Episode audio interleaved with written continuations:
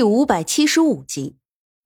说实话，沈炼不可能一点都不心动，毕竟这么久，无论是人品还是长相，都是和苏月心一样优秀的女人。可是男人的心里已经住下了一个心上人，怎么可能再有第二个？只是什么？沈炼转移了话题，眼神也飘向了远方。只是，我的心早就已经在你的身上，即便是人回到我弟弟那里，又有什么用呢？生死我早就看开了，置之度外了。只要你和姐姐能够和好如初，我也算是成就了一桩美事。沈炼断然没有想到，郑秀一个大家闺秀，居然能够把事情看得如此通透。他赞许的点了点头。好，有你这番话。我沈炼今生今世必定把你当最好的朋友看待。朋友，郑秀下意识的重复了沈炼的话，微微笑了笑。我觉得这样的距离太远了，要不我做你的妹妹吧，就像亲妹妹那样，让我这一辈子都好好的照顾你。郑秀柔情似水，沈炼又何尝不知她的心思？他淡淡的笑了笑，没有再将这个话题继续下去。而床榻之上的苏月心，此刻已经从绝望变为无比的愤怒。他发誓自己一定要尽快的好起来，他要让沈炼后悔，让他对今天所说出的一切付出代价。真心爱过的人总会比较极端，而小长乐和小长安陪在娘的身边，真真切切的感受到。苏月心强烈的求生欲望，两个孩子小心翼翼的给娘端着汤药侍奉左右。苏月心一次一次的落泪，又一次一次倔强的将眼泪擦干。沈炼几乎很少再来，怕是和那个郑千金共享风花雪月，曾经深爱的男人变起心来竟如此伤人。爹爹有没有看过你们两个？苏月心终于忍不住开口问了一句，小长安晃了晃头，小长乐也晃了晃头。爹爹一直都和郑千金在一起，早上的时候倒是帮我们送了一些粥饭和馒头。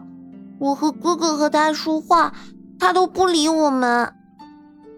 小长乐现在对沈烈也有一些看法，撅着小嘴儿，一副闷闷不乐的样子。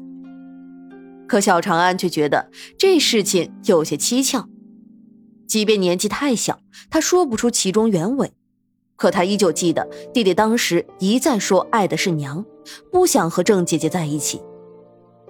娘，你不要和弟弟生气了。好了，不要再说这件事情了，倒显得我更在乎。快把汤药端来，我再喝一碗。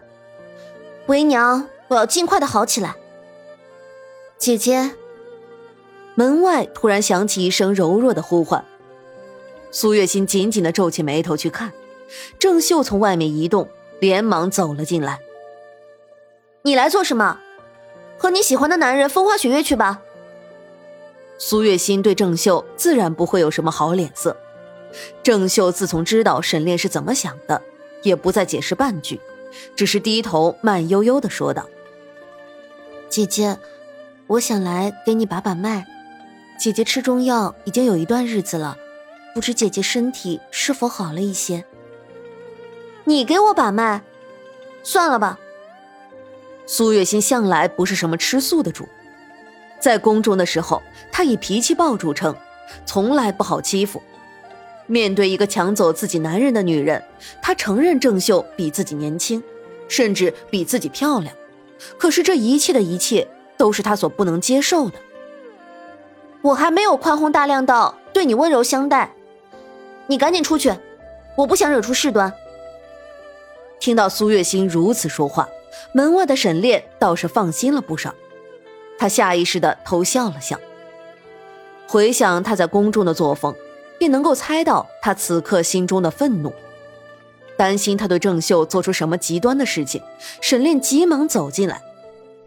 看到沈炼，苏月心的眉头皱得更紧，狠狠地转过身去，给他把把脉，看看吃中药是否有效果。咱们两个也不能一直在这里耗着。你爹爹已经飞鸽传书，让我们早日回去共享天伦之乐。若不是因为这个女人，我们何必住在这个小小的客栈？你就如此心急吗？苏月心全然没有察觉到沈炼此时的心情。或许一个女人在吃醋的时候，智商真的为零。沈炼小心翼翼地观察苏月心的脸色，那鬓角的红晕和说话的力气，让他的确放心了不少。当然心急。俗话说得好，新欢旧爱还是新欢要好得多。说话间，他已经将手再次搭上了郑秀的肩膀。男女授受不亲，当着自己女人的面做出如此亲密的举动。何尝不是天大的羞辱？苏月心的脸腾的红了，她急忙转过头去。沈炼，你不要太卑鄙。沈炼笑了笑，怎么，想起我们之间的过往，对不对？苏月心，我是男人，对任何一个女人我都可以动情。当然，如果你不介意的话，你也可以跟着我们一起回郑家，我一定会给你一个名分。你，你太过分了！苏月心当时若是还有一些力气，必定会狠狠的再给沈炼一个耳光。只可惜他现在每当动怒的时候，心头就仿佛有一把火，手臂怎么也提不起来。沈炼看出苏月心心有余而力不足，他微微皱了一下眉头，可是并未让苏月心察觉。苏月心突然笑了起来，沈炼看着他，淡淡问道：“你笑什么？”“我笑我自己竟然下流。天下男人那么多，我却选了一个最薄情的。沈炼，我当你身为王爷有多高的眼光呢？多高的城府？哼，也不过如此。”苏月心的毒舌向来是出了名。对于沈炼，他爱多深，此时此刻恨就有多深。沈炼完全没有被苏月心此时的冷言冷语逼出原形，他转过身，仿佛浪荡公子一般，再次将郑秀搂得更紧。苏月心，我告诉你，我本来也不想做什么王爷，在宫中的日子我过得极其憋屈。谁不想做一个富家公子，想干什么就干什么，远离天子脚下？倒也浪荡自由。现在我好不容易有了这样的机会，你觉得我会放弃吗？沈炼的话让苏月心非常相信，毕竟在宫中的时候，他对宫里的生活就十分不屑，什么名利，什么官位，在沈炼的眼里全然不值一提。也正是因为这些，苏月心被他深深的吸引。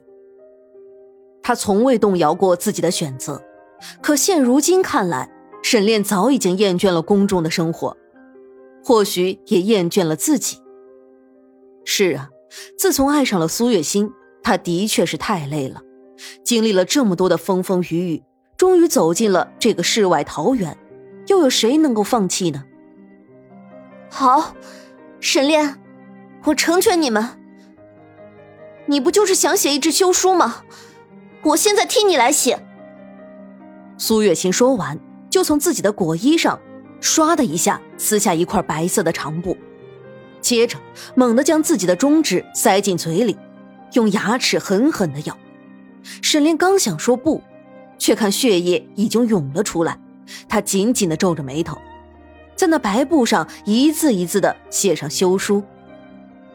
小长乐和小长安都吓坏了，两个孩子哇的一声开始大哭。娘，娘。你这是做什么？疼不疼？为娘不疼，写字而已。苏月心淡淡的说完，将写好的休书扔给了眼前的沈炼。早知如此，我们就不该有当初。沈炼，其实你何必来救我？弄得你们如此狼狈，你大可在你的世外桃源，带着你的心上人好好生活。我眼下如此苟活，倒不如从了那些强盗，风流快活也是痛快。